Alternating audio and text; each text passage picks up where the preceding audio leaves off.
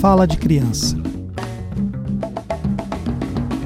Não é acidental que esse glamour leve a um comportamento infantil.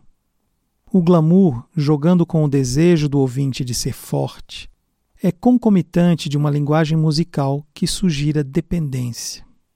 As brincadeirinhas de criança, o uso de expressões infantis em propagandas, tudo isso assume a forma de uma linguagem musical infantil na música popular. Há muitos exemplos de letras de músicas que se caracterizam por uma ambígua ironia nesse aspecto, pois enquanto fingem uma linguagem infantil, mostram o contentamento do adulto pela criança, ou até mesmo dão um sentido pejorativo ou sádico a expressões infantis. Goody goody, a tisket a tasket, London Bridge is falling down, cry baby cry. Versos infantis, genuínos e falsos, são combinados com alterações propositais das letras em canções originariamente infantis, para transformá-los em hits comerciais. A música, bem como a letra, tende a fingir tal linguagem de crianças.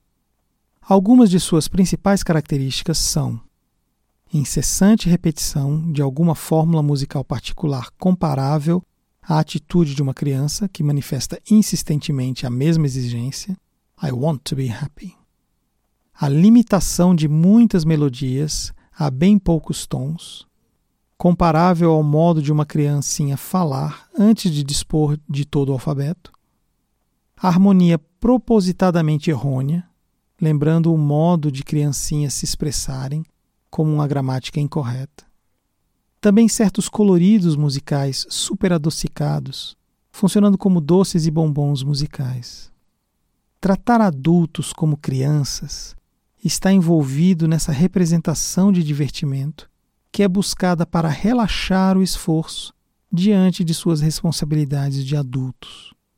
Além disso, a linguagem infantil serve para tornar o produto musical popular junto às pessoas, tentando transpor nas consciências subjetivas a distância entre elas próprias e as agências de promoção, influenciando-as com a confiante atitude de uma criança que pergunta a hora para um adulto, mesmo sem conhecer a pessoa nem tampouco o significado do tempo.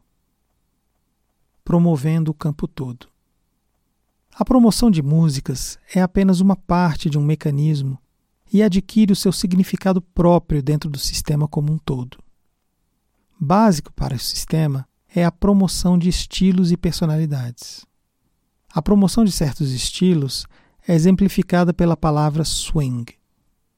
Esse termo não tem nenhum sentido definitivo e não ambíguo, nem caracteriza uma diferença nítida do período do hot jazz pré-swing até a metade da década de 30. A falta de justificação no material para o uso do termo levanta a suspeita de que o seu uso é inteiramente devido à promoção. Trata-se de rejuvenescer uma velha mercadoria dando-lhe um novo nome. De um modo similar, também é jogada no circuito toda a terminologia do swing, com que se compraz o jornalismo especializado em jazz e usado pelos jitterbugs, os frenéticos do jazz, uma terminologia que, segundo Robson, causa arrepios nos músicos de jazz. Quanto menos inerentes ao material são as características postas em circulação por uma terminologia pseudo-especializada, tanto mais necessárias são forças auxiliares como anunciantes e comentários.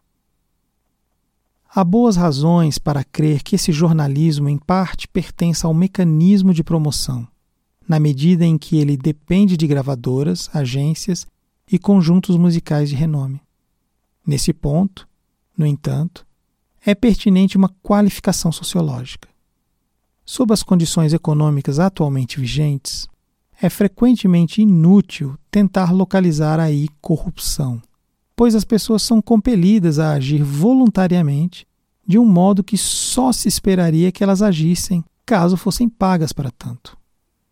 Os jornalistas que participam na promoção de uma garota sexy de Hollywood não precisam ser subordinados pela indústria cinematográfica. A publicidade dada à garota pela própria indústria está em completo acordo com a ideologia que permeia esse tipo de jornalismo. E essa ideologia tornou-se a da audiência. O jogo parece ter sido feito no paraíso. Os jornalistas falam com vozes incorruptas. Uma vez que tenha sido alcançado um certo grau de retaguarda econômica na promoção, esse processo transcende as suas próprias causas e se torna uma força social autônoma. Acima de todos os outros elementos do mecanismo de promoção está a promoção de personalidades, particularmente a de band leaders. A maioria dos traços característicos atualmente atribuíveis a arranjadores de jazz é oficialmente creditada ao regente.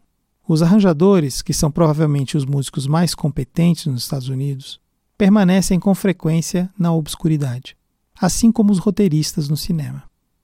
O regente é o homem que está diante da audiência, de modo imediato.